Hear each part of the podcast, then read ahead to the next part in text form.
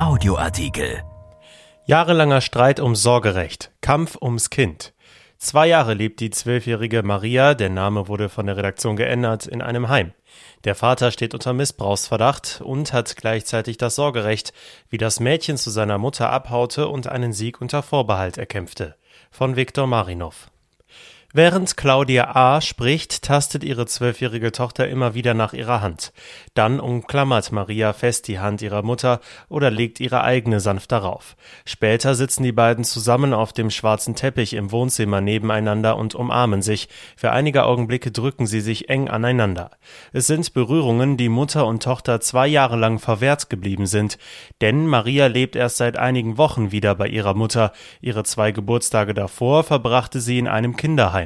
Ein jahrelanger Streit ums Sorgerecht, in dem es auch um Missbrauchsvorwürfe gegen den Vater geht, hielt Maria gefangen an einem Ort, über den sie im Rückblick kein positives Wort sagt. Vor wenigen Wochen nahm die Zwölfjährige ihr Schicksal selbst in die Hand und haute ab.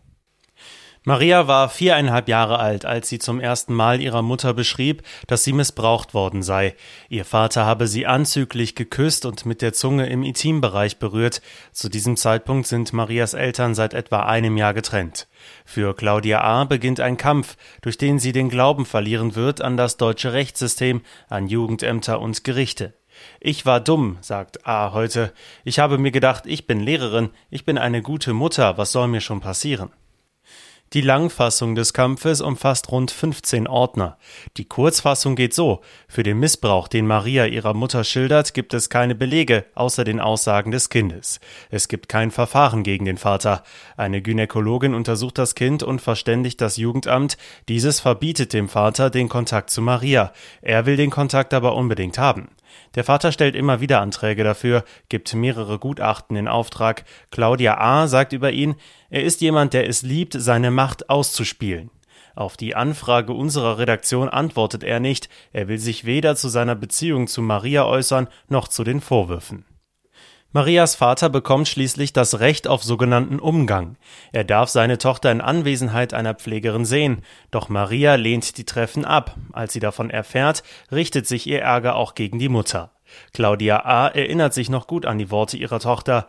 Sie hat mich gefragt, was ich für eine Mutter wäre, die sie nicht schützt. Das war richtig schlimm.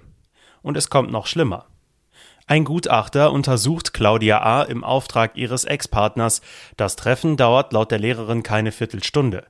Der Gutachter bescheinigt ihr, dass sie erziehungsunfähig und bindungsintolerant sei. Den Missbrauch habe sie ihrer Tochter eingeredet. Die Mutter versucht sich zu wehren, schafft es aber nicht.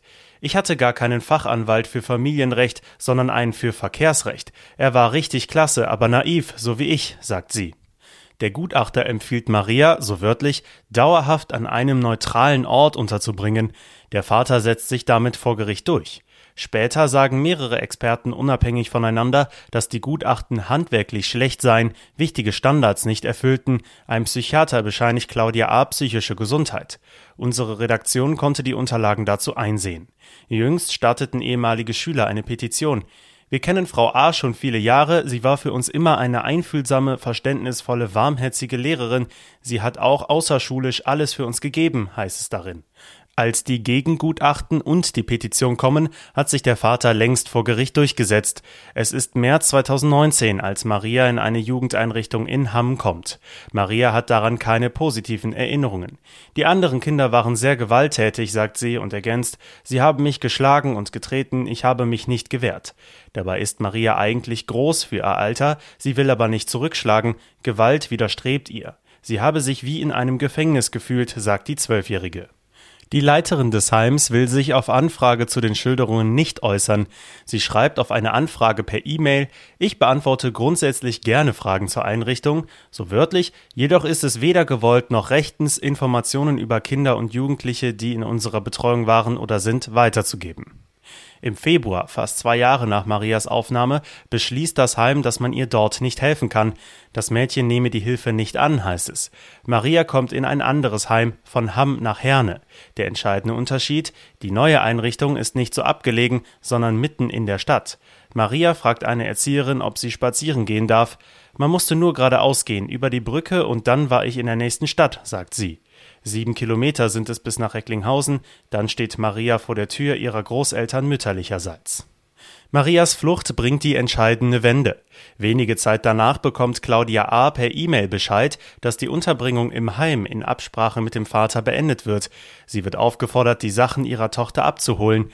Das Oberlandesgericht in Hamm beschließt, dass Mutter und Tochter zusammenbleiben dürfen. Claudia A. und Maria machen jetzt Hausaufgaben, streichen das Zimmer des Mädchens pink, die Mutter weint vor Freude, wenn sie davon erzählt. Es könnte nur das vorläufige Ende des langen Kampfs sein, das Sorgerecht liegt noch bei Marias Vater, in drei Monaten steht der nächste Gerichtstermin an. Dieser Artikel ist erschienen in der Rheinischen Post am 23. März 2021 und auf RP Online. RP Audioartikel. Ein Angebot von RP Plus.